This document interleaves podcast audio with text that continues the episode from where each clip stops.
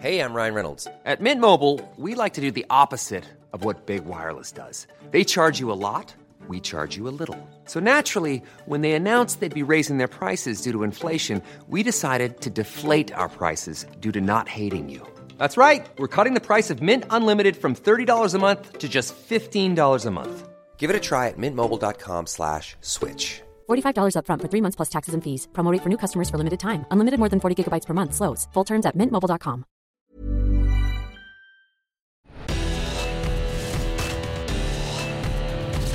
Verbalathleten. Die Stimmen von Eurosport. Herzlich willkommen zu Verbalathleten, die Stimmen von Eurosport, unserem Pod- und Vodcast, in dem wir euch, die Menschen hinter den Stimmen von Eurosport, so ein bisschen genauer vorstellen wollen. Wer sind sie? Wie ticken sie? Was treibt sie so an? Unter anderem diese Fragen werden wir hier etwas genauer erörtern. Und angefangen wird mit einem echten Eurosport-Urgestein. Er ist schon dabei. Da war Helmut Kohl noch Bundeskanzler und es wurde in Deutschland noch mit der D-Mark gezahlt. Ski Alpin, Mountainbiken, Turmspringen, Surfen. Das sind so seine Sportarten in der Theorie und wohlgemerkt auch in der Praxis. Unser Premierengast heißt Guido Heuber und so sieht er aus. Grüß dich, Guido. So sieht er aus nach mehr als einem Vierteljahrhundert Eurosport tatsächlich. Eine Zeit, wo ich sagen kann, die sicherlich mich geprägt hat, wo ich aber auch davon ausgehen kann, dass sie ebenfalls den Sender geprägt hat. War eine tolle Zeit, ein permanentes Abenteuer, das meinetwegen auch so weitergehen kann, wie zum Beispiel mit diesem Podcast heute. Guido, ganz kurz äh, vorweg, bevor wir ins Sportliche einsteigen. Ähm, wir sehen da hinter dir äh, jede Menge Zeitungsausschnitte äh, an den Wänden. Was hat es damit auf sich? Das ist so ein bisschen die journalistische Inspiration hier in meinem Büro. Wir sind ja unter meinem Wohnzimmer in den Katakomben unten, wo mein Studio, mein Büro ist, wo ich mich vorbereite. Das war ein Geschenk vom Tagesspiegel damals, als ich volontiert hatte in Berlin. Und man hatte mir damals okay. äh, wichtige Ausgaben zu Tagen, die in der deutschen Geschichte ja prägend waren, geschenkt. Das ist zum Beispiel der erste Tagesspiegel überhaupt, dann selbstverständlich der Mauerbau, die Maueröffnung und die jüngste Ausgabe ist dann Barack Obama, als er Präsident wurde. Das habe ich mir eingerahmt und das ist so ein bisschen die journalistische Inspiration von hinten für mich. Ähm, bist du ein historisch interessierter Mensch? Äh, sicherlich, ja, jetzt weniger in der reinen Politik, sondern eher dann in der Sportgeschichte. Die ganzen Almanachs des. Sports mhm. stehen dann hier im Regal auf der anderen Seite. Also Sportgeschichte interessiert mich in dem Fall jetzt fast noch ein bisschen mehr als Politik. Dann lass uns auch ähm, mit dem Sport jetzt gleich richtig loslegen. Also was so auffällt, äh, nachdem ich deine Sportarten ja aufgezählt habe, ähm, du fühlst dich wohl, solange kein Ball im Spiel ist. Interpretiere ich das richtig? Das ist absolut richtig. Es gab ein Schlüsselerlebnis für mich, das war noch zur Schulzeit. Ähm, ich wurde einmal im Tor K.O. geschossen, dann war die Karriere Torwart für mich passé. Danach ähm, sollte ich irgendwann mal auch in der Schulzeit einen Elfmeter schießen, habe den Ball verfehlt, habe mir dabei den Zeh gebrochen. Zu meiner Schusstechnik kann sich jeder da zusammenreimen, wie ich geschossen habe. Und man hat mir damals schon nahegelegt, lass es bleiben. Und diesen Vorschlag, den habe ich beherzigt und lass tunlichst die Finger von allem, was irgendwie rund ist was irgendwie rund ist. Ähm, also Turmspringen, Mountainbiken, Surfen und natürlich äh, Ski Alpin. Was gab sonst noch so für Sportarten? Was hat dich geprägt bei Eurosport? Was hast du alles kommentiert? Eigentlich alles, wo man gesagt hat, äh, die Jungs haben nicht mehr alle Tassen im Schrank. Das war eine Phase, die liegt schon ein bisschen zurück. Das war die Phase Yos. Yos war die Youth Only Zone und dort hatte man in einem Sendeformat alles zusammengepackt, was äh, irgendwie irre war, irgendwie ausgefallen.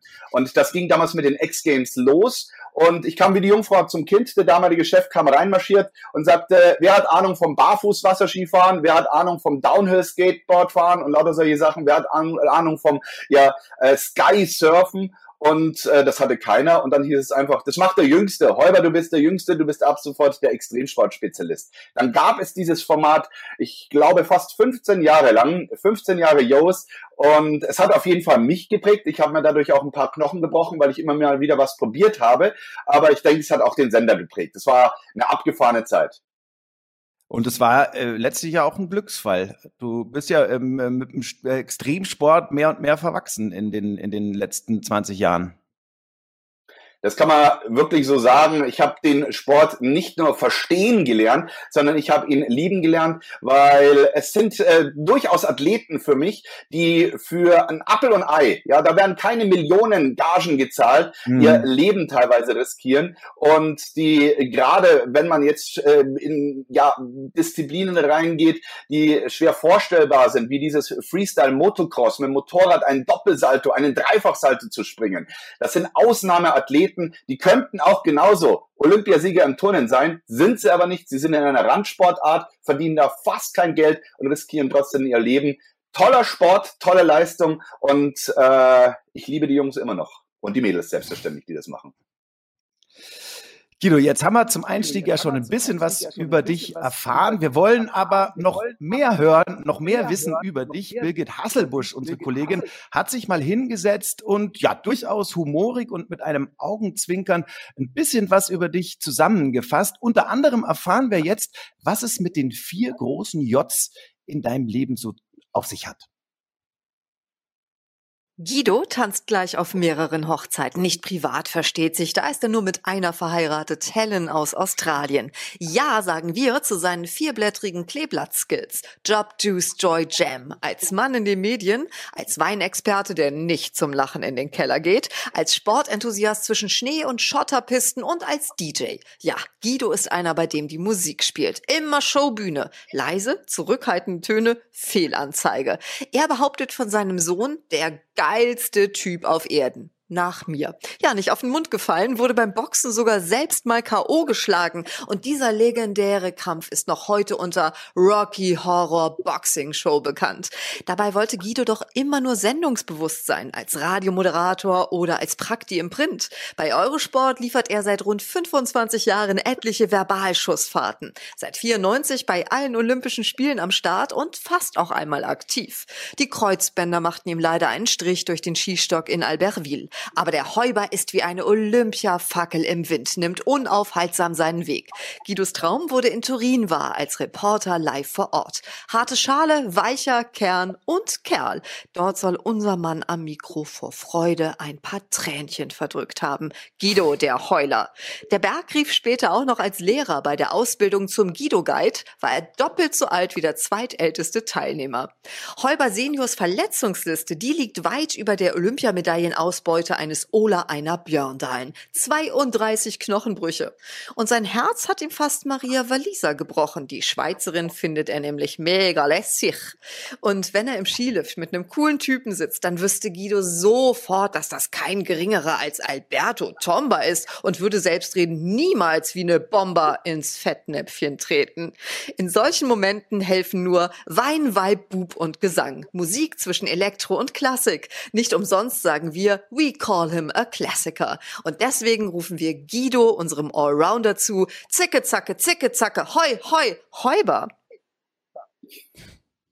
Sehr schön, da habt ihr mal tief Was sagt er? ja, ja, klar. viel gefunden. Ja, ja, ja. Ja, bist du zufrieden? Sind wir dir, sind wir dir gerecht geworden? Ja, es ist tatsächlich einiges drinnen, bis hin äh, zu meiner äh, Jugendbegeisterung, sage ich mal, zu Maria Walliser. Das war damals Pirmen Zurbricken und Maria Walliser, die zwei großen Skirennläufer. Und ich war begeistert von dieser Marina Walliser, wie toll die damals gefahren ist. Also, dass er das noch rausgefunden hat. Respekt! Also die Frau Walliser, die hast du äh, erkannt und würdest sie an jeder Stelle erkennen, aber Alberto Tomba hast du nicht erkannt. Also ähm, das möchte ich jetzt schon mal genauer wissen. Vielleicht für die jüngeren Zuschauer sei äh, hinzugefügt, Alberto Tomba, das war so der Slalomstar der 90er Jahre, ähm, bekannt auch für seine Affären ähm, und äh, für seine Launen, für seine Eskapaden. Ähm, aber er war eben auch, ich glaube, dreifacher Olympiasieger, korrigier mich, ähm, und äh, den kannte eigentlich jeder. Also ich, ja, der ich jetzt nie so der der der Ski-Alpin-Held war wie du. Ähm, ich kannte natürlich Alberto Tomba, Markus Wasmeier und Alberto Tomba. Die zwei musste man kennen. Und Guido Heuber hat sie nicht erkannt. Beziehungsweise den einen. Hätte so sein sollen. Es war aber in einem komplett anderen Rahmen. Das war im Schnalztal okay. in äh, ja, Italien, in Norditalien. Und ich hatte damals äh, trainiert auf einer Wasserschanze. Wasserschanze, das muss man sich vorstellen wie eine Sprungschanze, die in einen Teich reingeht. Und das war mhm. die Trainingsmöglichkeit für Freestyle, den Sport, den ich damals betrieben hatte. Und auf dieser Wasserschanze tauchte eben damals ein ja, etwas stämmiger äh, Typ auf mit Helm, mit Brille, ziemlich cool cool, unheimlich viel gelabert und haut sich da diese Dinger da dauernd runter. Und ich denke mir, ja, also Schneid hat der Bursche. Und bin dann zu ihm hingegangen und sagt, und, äh, stehst du ganz ordentlich auf dem Ski? Hast mal vor, Wettkämpfe zu fahren? Und er so, ja, ja, ja, er ist schon, er fährt schon Wettkämpfe und allem drum dran. Und er sagt, ja, auch mal Richtung äh, Spitze, Weltcup oder so. Und dann sagt er tatsächlich, also, ja, also die letzten drei habe ich gewonnen. Also, ach du Mist, Albert Tomba, jetzt erkenne ich ihn, alles klar. Hab dann aber sofort äh, gesagt, du, ich hätte dich jetzt nicht auf einer Wasserschanze erwartet. Und wir haben das Ganze dann bei einem Bier geklärt. Sehr sympathischer Typ. Äh, er redet sehr gerne von sich und das sehr lange, aber es war sehr unterhaltsam. Er hat es mir dann auch verziehen, dass ich ihn auf der Wasserschanze nicht erkannt habe. Günstling der Götter haben sie ihn damals genannt ähm, in, in den Medien. Da kann ich mich noch dran erinnern. Wahrscheinlich hat es ihm einfach auch ganz gut getan, dass ihn mal irgendjemand ähm, nicht erkennt. Ähm, aber ist natürlich schon äh, außergewöhnlich, weil äh, du bist in diesem äh, Ski Alpin halt äh, schon relativ tief verwurzelt. Du warst selber Freestyler, das haben wir in deiner Vorstellung ähm, schon gehört. Und du wärst fast mit äh, zu den Olympischen Spielen äh, gefahren. Es hat äh, dann knapp nicht gereicht. Ähm, erzähl, äh, woran lag's? Was ist da passiert? Ja, das ist so wirklich die tiefste Wunde in meiner Sportgeschichte. Das war die Qualifikation für die Olympischen Spiele in Albertville. Und ich habe mhm. am 7. Januar war das, am 7. Januar die Meldung bekommen, dass ich im Olympiakader bin damals äh, bei den Skikunstspringern. Das war gleich eine Doppelmeldung. Zum einen für die Olympischen Spiele, zum anderen auch noch für diesen legendären Skifilm Fire and Ice äh, von Willy Bogner, wo es auch gehießen mhm. hat, die dürfen dann da eventuell bei Fire and Ice auch mitspielen.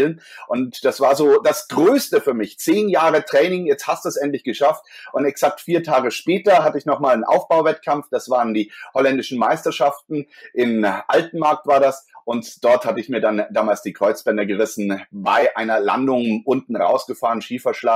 Und äh, es ist nie mehr richtig geworden. Also ich habe es nicht mehr zurückgeschafft. Ich habe da ein Jahr später gleich nochmal die Kreuzbänder gerissen. Insgesamt fünfmal. Also ich habe lange gekämpft.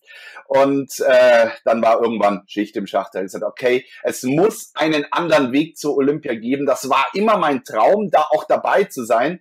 Es hat dann lang gedauert, obwohl ich alle Spiele seit äh, Lillehammer dann begleitet habe, anfänglich im Radio, dann äh, eben später in der Redaktion, in der Kernredaktion, im Sender und dann endlich in Turin war es dann soweit. Da war ich dann als Reporter das erste Mal bei den Olympischen Spielen auch dabei und deswegen, es stimmt, als ich nach äh, Turin da reingefahren bin, an den Olympischen Ringen vorbei, da sind Tränen geflossen, ja. Aber schmerzt das denn noch? Oder anders gefragt, wie sehr schmerzt das noch, dass du ähm, ja diesen Lebenstraum dir dann damals nicht verwirklichen konntest und auch noch so knapp? Also ich habe lang dran geknappert, muss ich wirklich sagen. Und ähm, ich habe es auch lang nicht wahrhaben wollen. Ich wollte auch immer wieder mich selbst beweisen. Jetzt ist es aber wirklich so weit, dass ähm, man einen gewissen Abstand gewonnen hat dazu. Und man war ja jetzt oft genug dabei. Und im Nachhinein betrachtet muss ich auch sagen, äh, es ist wahrscheinlich gesünder gewesen, dass es so gelaufen ist, weil ich war zu der Zeit nicht immer der fleißigste im Training. Ja, ich hatte ein gewisses mhm. Talent, äh, Bewegungen umzusetzen und hatte eine ja sehr große Risikobereitschaft. Ich habe äh, sehr gerne alles riskiert und gerade diese Risikobereitschaft hat eben zu sehr vielen Verletzungen geführt. Und ich glaube, wäre das dann auf das Spitzen Spitzenniveau gegangen. Ich weiß nicht, äh, was ich da alles bei den Olympischen Spielen riskiert hätte. Und vielleicht ist ganz gut, dass ich jetzt diesen Weg gefunden habe. Ihr seht mich in einem Stück. Ja. Und immerhin begleitest du die Olympischen Spiele, ist ja auch schon durchgeklungen, seit 1994 journalistisch, was bei allen ähm, Spielen dabei, Winter- wie Sommerspiele. Also das können jetzt auch nicht so viele von sich behaupten. Du hast auch schon äh, gesagt, angefangen hat bei dir alles beim Radio in Berlin. Ähm, und da haben wir einen alten Wegbegleiter, nämlich den äh, Kollegen Jürgen Höttger, ähm, kontaktiert diesbezüglich. Er sollte uns mal so ein bisschen ähm, erzählen, wie das alles losging bei dir. Bitte sehr. Jürgen Höttger. Zu Guido Holber kann ich nur sagen, absoluter Tausendsasser. Hatte ihn als Volontär bei Radio Gong 96.3 in München. Bin dann von, nach Berlin gegangen zu 100,6, wurde da von einem Headhunter geholt und habe ihn freundlicherweise direkt auch mitgenommen von München dorthin. Er wiederum war so freundlich direkt in unsere gemeinsame Wohnung. Ich hatte die mit Fritz Krause. Wir waren zusammen für den Sport verantwortlich bei dem Sender in Berlin einzuziehen. Ja, wir haben dann einiges äh, erlebt mit dem Herrn Heuber, war sehr interessant, äh, war natürlich auch ein bisschen jünger als wir. Und wie gesagt, Hans Dampf in allen Gassen. Das waren diese Nachwendejahre in Berlin. Äh, wilde Zeiten, oder? Das war in der Tat sehr wild, das war in der Tat auch sehr lustig. Allein der Eingang zu dieser Wohnung, ich erinnere mich noch, der ging durch eine Kneipe durch. Man musste also an einem Tresen vorbei, wo gesagt, man musste irgendwie an diesem Tresen vorbeikommen und danach 96 Stufen, ja, wie so eine Hühnerleiter da noch oben klettern. Und dann war man in dieser WG von uns äh, drei Jungs. Es war äh, sehr lustig für Vogelwild, gute Partys. Wir hatten äh, ähm, ja viele kreative Ideen. Ich erinnere mich noch, dass ich damals mein Volontärsgehalt dadurch aufgebessert hatte, dass ich äh, die Idee hatte, es war in Altmorbid und man konnte von unserem Balkon genau in die Zelle, in die Gefängniszelle von Erich Honecker reinschauen. Und dann hat er gesagt, hey Leute, wir vermieten das an die Fernsehgesellschaften und bessern damit unsere Haushaltskasse auf. Und dann standen also da die Kameras oben, haben bei Honecker in die Zelle reingeleuchtet, wir haben dafür abkassiert und hatten damit dann auch den schnöden Mammum die Rechnung am Tresen unten wieder zu bezahlen, an dem wir ja jeden Tag vorbei mussten. Also war eine tolle Zeit. Höttger, Wahnsinn, dass du dich gemeldet hast. Also die ähm, Story mit äh, ähm, Erich Honecker, die lässt ja schon wieder tief blicken und die bestätigt auch das, was äh, Jürgen Höttger gerade über dich erzählt hat. Hans Dampf in allen Ecken, äh, tausend Sasser, auch ich kenne dich ähm, so als Mann der Tat, als jemand, der immer viele Ideen hat, der viele Projekte anschiebt und die dann auch durchzieht. Ja, das muss man auch betonen. Ähm, das ist schon so ein Persönlichkeitsmerkmal von dir. Äh, was treibt dich da an? Woher kommt das? Ich möchte es einfach probieren. Also, ich sag mal, hast du es nicht probiert, äh, brauchst dich nicht beschweren, ähm, wenn irgendwas nicht klappt. Also, es ist auch so, dass sehr viel nicht geklappt hat. Sehr viele Ideen haben nicht gefruchtet, einige haben gefruchtet. Letztendlich, äh, wir haben es angehend gehört, hat sich mein Leben irgendwie auf vier Bereichen aufgebaut. Also eben Sport, Wein, Musik und eben Sportjournalismus. Und äh, ja, es macht mir einfach Spaß, es hält jung, wenn man sagt, schieb mal mal an, schau mal, was passiert. Und ähm, man muss dann aber auch den Mut haben, loszulassen. Ewig an irgendwas zu kämpfen, was aus irgendeinem Grund nicht funktioniert, macht keinen Sinn. Macht mal halt das nächste. Also du gehst jedenfalls äh, gerne an die Schmerze in allen Lebenslagen. 32 Knochenbrüche haben wir schon gehört, fünf Kreuzbandrisse und du bist einmal K.O. gegangen bei einem Boxkampf in Berlin, ähm, bei dem du nicht mal selbst im Ring standest, ja? Ähm, was genau ist da denn passiert? Ich habe tatsächlich für das einzige K.O. an diesem Abend gesorgt. Das war der WM-Kampf von Chris Eubank gegen Graziano Rocchigiani. Und ich war damals als äh, Ringreporter, allerdings eher für die bunte Seite eingeteilt. Das heißt, ähm, die Boxer kannten mich nicht. Ich habe eher so die, die Promi-Interviews machen müssen und äh, was so alles angefallen ist. Und dann, als der Kampf zu Ende war, rannte Rocky, er hatte den Kampf verloren, nach Punkten verloren, eine Skandalwertung, wie es damals hieß, aus der Halle. Und der Einzige, der nahe bei ihm dran war, war ich. Jetzt hat weder natürlich Rocky mich nicht gekannt und ich den Typen nicht gekannt, habe aber den, äh, die Ansage auf den Kopfhörer gekriegt, Holber, Interview, schnell, schnell, schnell. Und ich bin dann hinterhergerannt und ich weiß es noch, äh, wie ich sagte, Graziano Rocchiciani läuft aus der Halle raus, er weiß, er ist der eigentliche Sieger, er hat die Hände oben, ich versuche mal zu ihm durchzukommen. Ich langte dann von hinten an seine Schulter, um ihn festzuhalten und ihn umzudrehen für das Interview, das uns ja auch von den Rechten her zustand. Er hatte aber neben sich einen Bodyguard.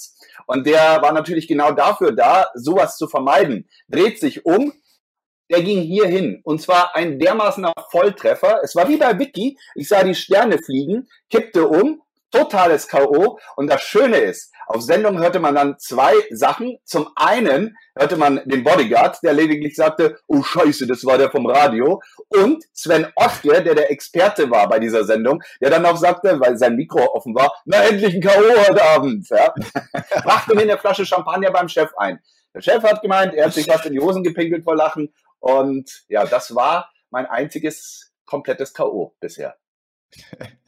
Der Sport ist trotzdem deine Leidenschaft geblieben, äh, glücklicherweise. Im Sommer gehst du Mountainbiken, auch als äh, Mountainbike-Guide, hast da ähm, ja in ähm, höheren Alter, ich glaube mit 46, noch einen Mountainbike-Guide-Ausbildung äh, gemacht und abgeschlossen. Und im Winter, ja, da gehst du äh, viel, viel Skifahren. Ähm, in der Praxis genauso wie in der Theorie, verbal bei uns, bei Eurosport und ähm, dann an deiner Seite unter anderem gerne die Kollegin Martina Lechner. Mit der haben wir uns äh, natürlich auch schon unterhalten über dich und ähm, du hast einen ja sehr bleibenden Eindruck hinterlassen schon beim ersten Treffen. Den Guido habe ich das erste Mal kennengelernt, bereits schon 1999. Ähm, das war in Grand Montana. Das war mein erstes Weltcuprennen als ähm, Doppel-Junioren-Weltmeisterin und das war wiederum sein erster Einsatz im alpinen Ski-Weltcup. Er war genauso nervös, wie ich es auch war und deshalb äh, kann ich mich nur sehr vage an diese Begegnung erinnern. Richtig kennengelernt haben wir uns dann 2006, ähm, wo ich meine ähm, Karriere beendet habe und Eurosport auf der Suche war nach einer weiblichen Stimme ähm, für die Skirennen. Und da ist der Guido ähm, aufgrund eines Tipps von einem Freund von mir ähm, nach Schäffau gekommen. Ähm, ich war da Skifahren den ganzen Tag äh, und der Guido äh, hat mich nach dem Skifahren da angequatscht, äh, hat mir Fragen gestellt, wo ich mir denke, so, was, was möchte der Preis eigentlich von mir?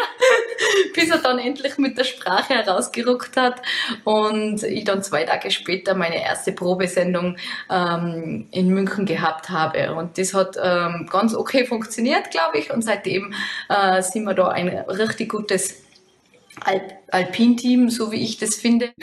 Der blonde Engel der Alpin-Redaktion, wenn man mal von meinem Kollegen Gerhard Leiner aus äh, äh, ab, absieht. Und ja, also äh, Ski-Alpin, wäre nicht Ski-Alpin bei Eurosport, wäre Martina Lechner nicht dabei. Da bin ich mir auch ziemlich sicher. Kannst du, kannst du dich denn noch äh, erinnern, was du äh, Preis sie dann gefragt hast, als du sie da ähm, kurz angesprochen hast? Du hast sie ja sozusagen für Euro castet, ohne dass sie es wusste.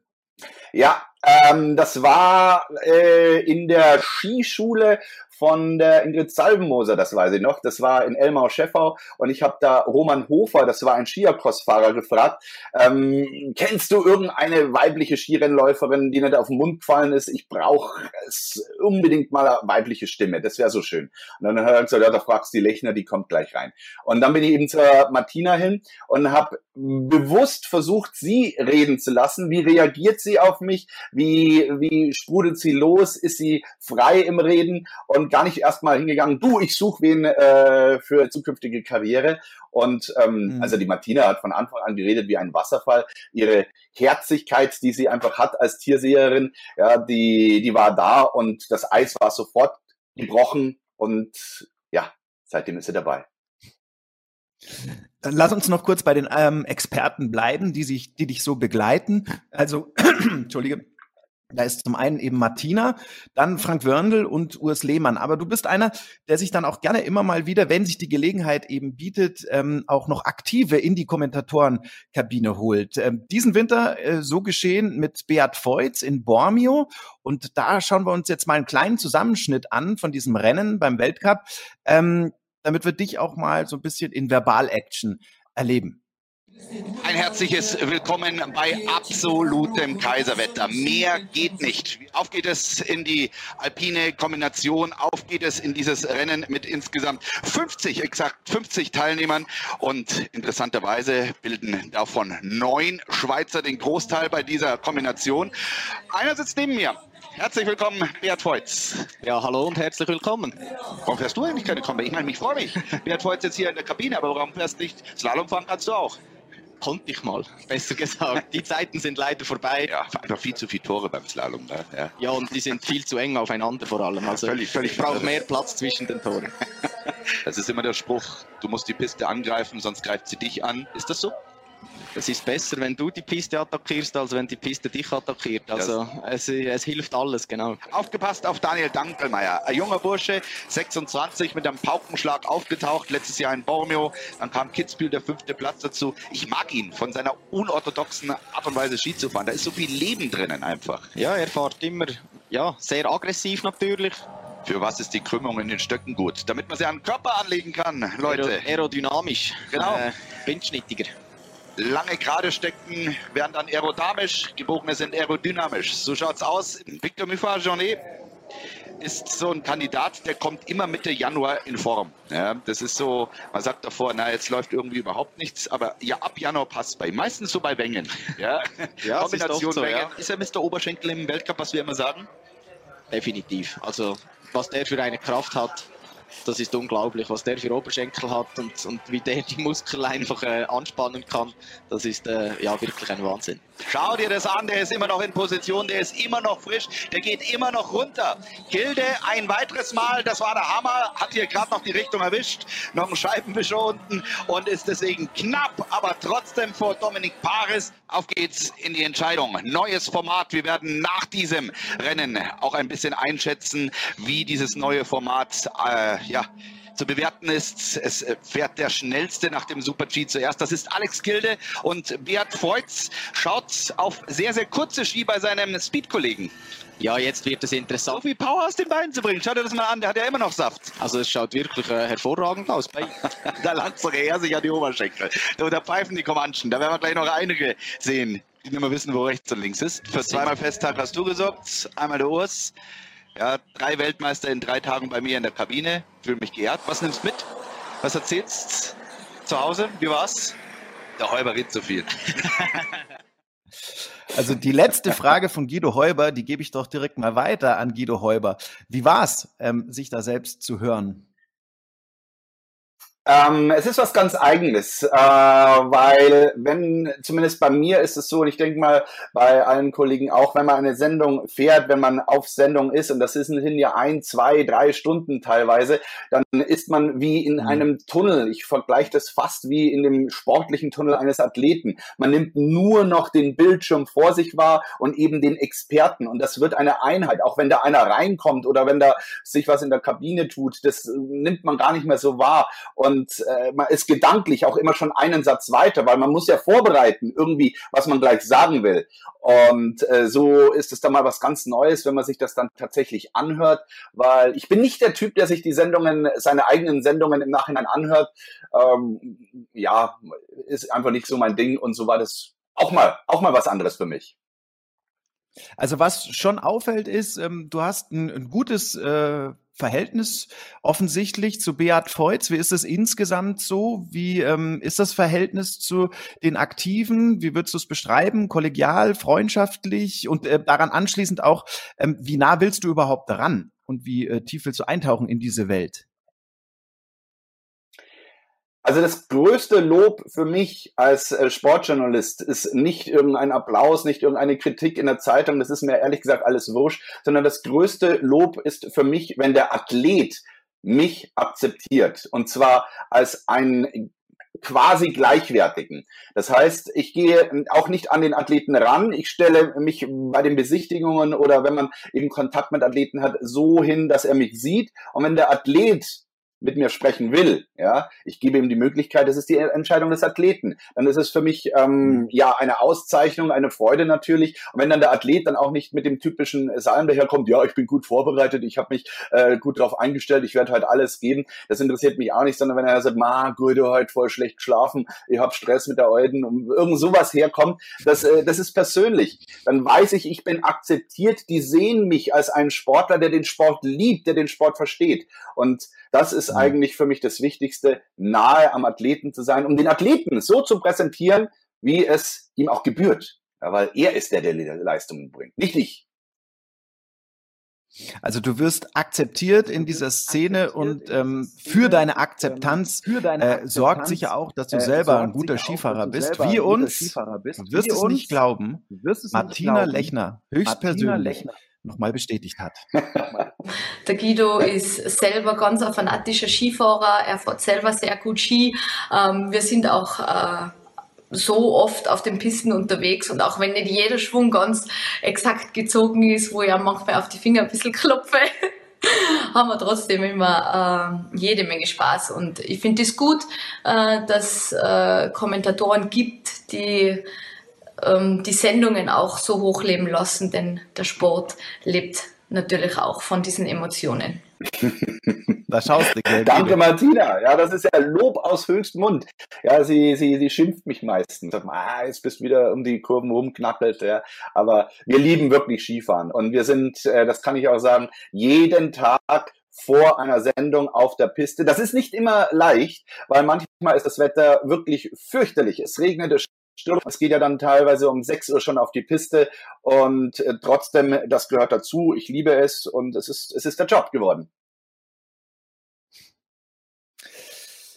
An dieser Stelle kurzer Hinweis an unsere äh, Zuschauer. Also wenn ihr uns aktuell nur hört, uns aber auch mal sehen wollt, also die Gesichter äh, zu den Stimmen erleben wollt, es gibt diesen Podcast auch als Vodcast, also als Video-Podcast und ähm, abzurufen ist er unter eurosport.de wobei wir natürlich auch ehrlich und realistisch sein müssen. Also optisch lohnen tut sich das natürlich ähm, nur im Fall von Martina Lechner, Jürgen Höttger, Guido Heuber, Daniel Lerche. Das, die muss man jetzt nicht unbedingt gesehen haben.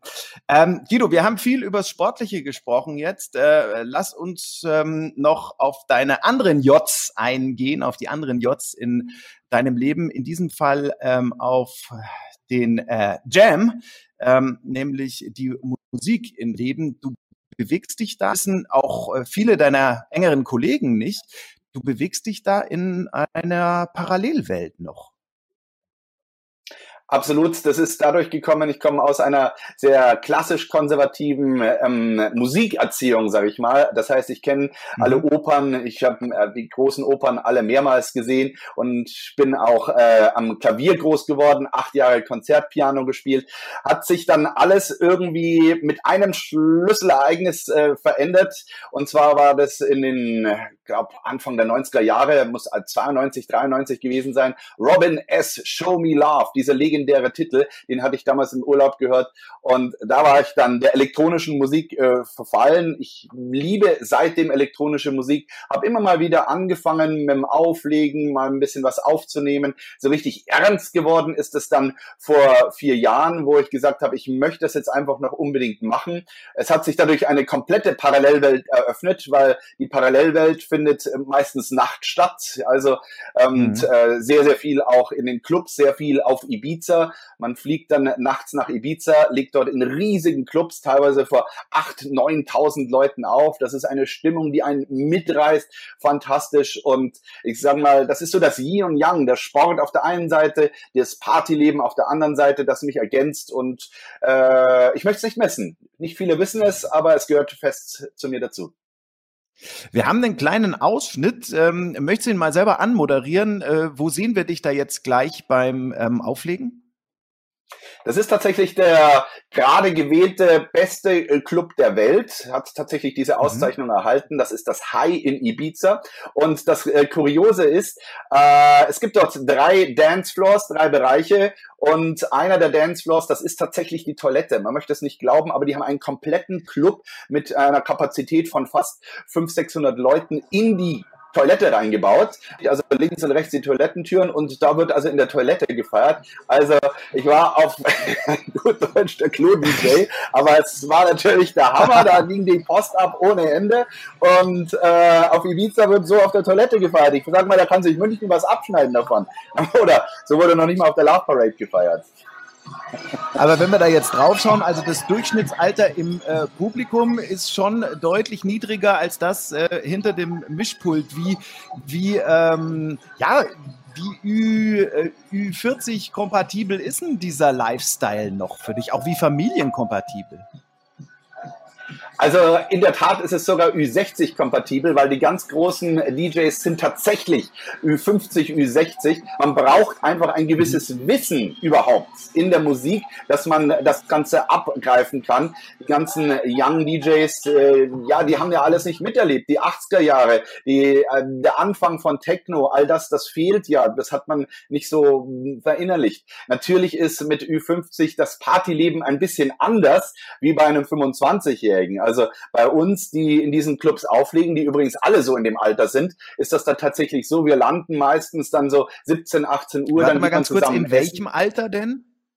In welchem Alter seid ihr? Ja, wir sind alle so zwischen 40 und 60, die großen DJs. Ein paar Ausnahmen sind dabei, klar, die sind jung groß geworden, die werden dann aber eher von den Älteren mitgezogen, weil äh, es gibt nun mal einfach ein gewisse Verhaltensregeln und das ist äh, leichtes Essen, die ganze Nacht nur Leitungswasser trinken, noch nicht mal Sprudel, selbst Sprudel übersäuert. Ähm, man muss vier, fünf Liter Wasser trinken, weil man arbeitet dann doch sehr viel, man schwitzt sehr viel und äh, so geht das dann auch mit Salat, Fisch, ähm, Mineralwasser, Leitungswasser und dann der Flug zurück um sechs, sieben in der Früh und um 11 Uhr den Junior von der Schule abholen. Sagt dann der Papa auch, heute spielen wir mal ein bisschen langsamer Fußball. Papa hat eine harte Nacht hinter sich. Aber es reißt einen mit. Es ist fantastisch, wenn da wirklich Hunderte, ja teilweise Tausende vor einen abgehen und es ist voll mein Ding. Äh, So wie du es beschreibst, ähm, ist es ja auch schon wieder gar nicht so weit entfernt eben vom Sport, vom Leistungssport. DJ, Fernsehkommentator, Fernsehmoderator, das sind ja durchaus alles ähm, Berufe, Jobs, in denen man schon auch im Mittelpunkt steht. Wie wichtig ist es dir denn im Mittelpunkt zu stehen? Wie wichtig ist dir Applaus? Das ist unterschiedlich. Also ich würde sagen, ähm, beim Sport ist es äh, für mich eher eine ja zweit, absolut zweitrangig. Also ich finde, wenn die Aufmerksamkeit zu sehr auf mich gerichtet ist, dann habe ich meinen Job nicht richtig gemacht. Dann ist da zu viel über mich gelaufen, dann habe ich zu viel über mich geredet. Ähm, die Aufmerksamkeit gebührt nur dem Sportler. Und ich möchte, dass man danach sagt, ja, das war ein guter Kommentar, weißt du noch der und der und der hat das und das gemacht und so weiter. Dann habe ich meinen Job richtig gemacht. Das heißt, also ein, ein Applaus für einen Moderator, das widerspricht sich schon im, im eigentlichen Wort. Moderare ist lateinisch und heißt äh, gefügig machen, be bereitstellen. Das heißt, für etwas bereitzustellen, einen Sportler bereitzustellen, verdiene ich keinen Applaus, den äh, verdient der Sportler. Allerdings, wenn ich aufgelegt habe, wenn ich da vier, fünf Stunden teilweise an den Decks gestanden habe, drei, vier Kilo äh, Wasser aus mir rausgeschützt habe und ähm, einen, einen Saal mit ja 1000, 2000 Leuten zum Toben gebracht habe, dann sage ich, dann könnt ihr auch klatschen, weil das war mal harte Arbeit. Ihr geht jetzt auch ähm, gerade oder ihr bringt jetzt wieder eine neue Single raus. Ähm, du hast sie mir vorhin mal kurz angespielt. Können wir noch mal reinhören, damit wir noch eine genauere Vorstellung bekommen von dem, was du musikalisch so treibst?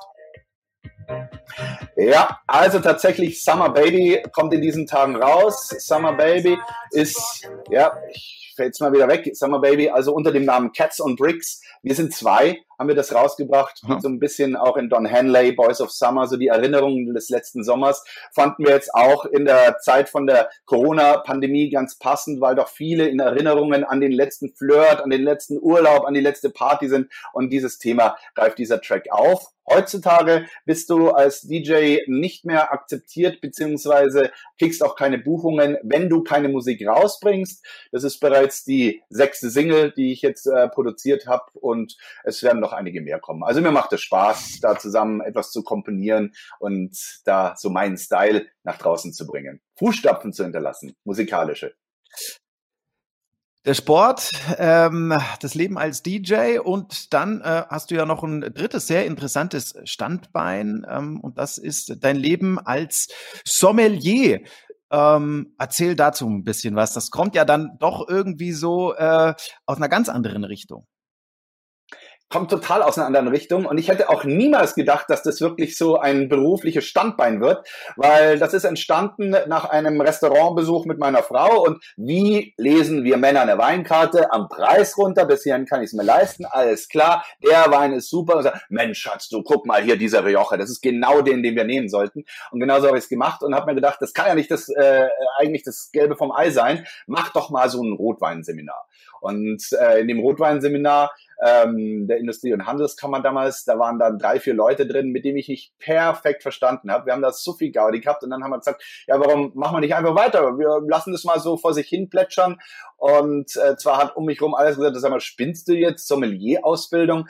Aber es waren zwei Jahre Lernen, zwei Jahre harte Recherche und äh, tatsächlich dann ein Abschluss mit 98,5 von 100 Punkten. Also ich bin ähm, Sommelier, Weinexpert Gold und habe es nie bereut, war zwar danach äh, eine Weile in einem Weinkeller angestellt sogar, das war bei Feinkost Käfer. Und habe mich dann aber entschieden, eher als freier jo äh, Weinjournalist und äh, ja Trainer für Manager, wie geht man mit Wein im Geschäftsleben um, ähm, das Ganze fortzusetzen, weil ich bin kein Kellergewächs, also das im Keller rumstehen, das war einfach nicht mein Ding. Aber Wein liebe ich, weil Wein ist für mich die Briefmarkensammlung 2.0, man kann sie nicht nur anschauen, man kann sie auch noch trinken und einen Wert hat sie auch noch. Also tolle Geschichte.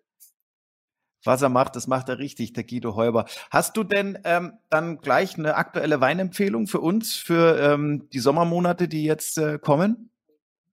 Ja, Sommer ist natürlich warm. Sommer ist, wo man was Frisches braucht. Das heißt, ich würde schon mal ganz klar auf einen Weißwein gehen. Ich bin ein sehr großer Freund von Chardonnay. Beim Chardonnay ist sicherlich was Trockenes, wo ein bisschen Frucht dabei ist. Mineralik spricht man auch da drin, was Frisches. Und äh, wieder den Bogen schließen vielleicht zum Ski Alpin. Äh, ein Freund von mir, Paul Ax aus dem Burgenland, ist tatsächlich sehr auf Achse, ist ein fantastischer Skifahrer auch. Und äh, wir haben uns beim Skifahren kennengelernt. Er hört auch immer die Sendungen bei Eurosport, schreibt dann immer Texte zurück. Und äh, warum nicht da den Bogen wieder schließen? Die Chardonnays von Paul Ax sind klasse, passt zum Sommer, lasst euch schmecken. Prost. Danke, Guido. Da ist notiert, ähm, bestelle ich mir gleich eine Kiste. Ähm, wir kommen zum Ende. Wie war es denn für dich, ähm, mal Antwortgeber zu sein und nicht Fragesteller? Ungewohnt, weil es dann äh, doch ein Eintauchen in das äh, tiefere Innere des Guido Heuber ist und weil man mhm. dann doch einiges erzählt, was äh, in den privaten Bereich hineingehört. Ja, warum nicht? Äh, ab und zu mal das Ganze aufmachen. Das ist äh, sicherlich auch, was zu unserem Job dazugehört. Die Leute verbinden irgendein Gesicht, eine Person damit. Jetzt kennt ihr diese Person und ähm, ich hoffe, ihr nehmt das mit, was ich euch auch auf dem Weg mitgehe äh, gebe, bleibt aktiv, bleibt sportlich, gerade jetzt in dieser Zeit äh, mit äh, Corona, das ja hoffentlich irgendwann vorbei ist, ist es extrem wichtig, zwar den Abstand zu halten, aber auch den Sport nicht nur am Fernsehen zu überleben, sondern eben auch zu, zu betreiben. Ja, sonst geht die Sportindustrie und ihr selbst vor allem in die Knie. Der Hashtag Sport bleibt, den lege ich euch ans Herz. Das ist eben so eine Aktion von uns allen. Wir haben gesagt, der Sport, der bleibt, der Sport, der verbindet uns. Und ich glaube, das ist auch die Verbindung, die ich jetzt hier rüberbringen wollte. Einfach mal mich als Sportler, als Sportbegeisterten, ja, Fanat zu euch, zu den Zuschauern draußen, die, denke ich mal, genauso gestrickt sind. Danke, Guido. Die Frage nach deinen letzten Worten in dieser Sendung muss ich dir jetzt nicht mehr stellen. Hat Spaß gemacht mit dir. Vielen Dank. Wir haben einen Menschen mit vielen Interessen und vielen Talenten äh, kennengelernt. War schön mit dir zu quatschen, lieber Guido. Danke dir. Danke euch äh, fürs äh, Zuschauen und Zuhören hier bei der Premierenausgabe von Verbalathleten, die Stimmen von Eurosport. Wir freuen uns schon auf die nächste Ausgabe und wir freuen uns schon auf euch. Macht's gut. Bis dahin. Servus und Tschüss.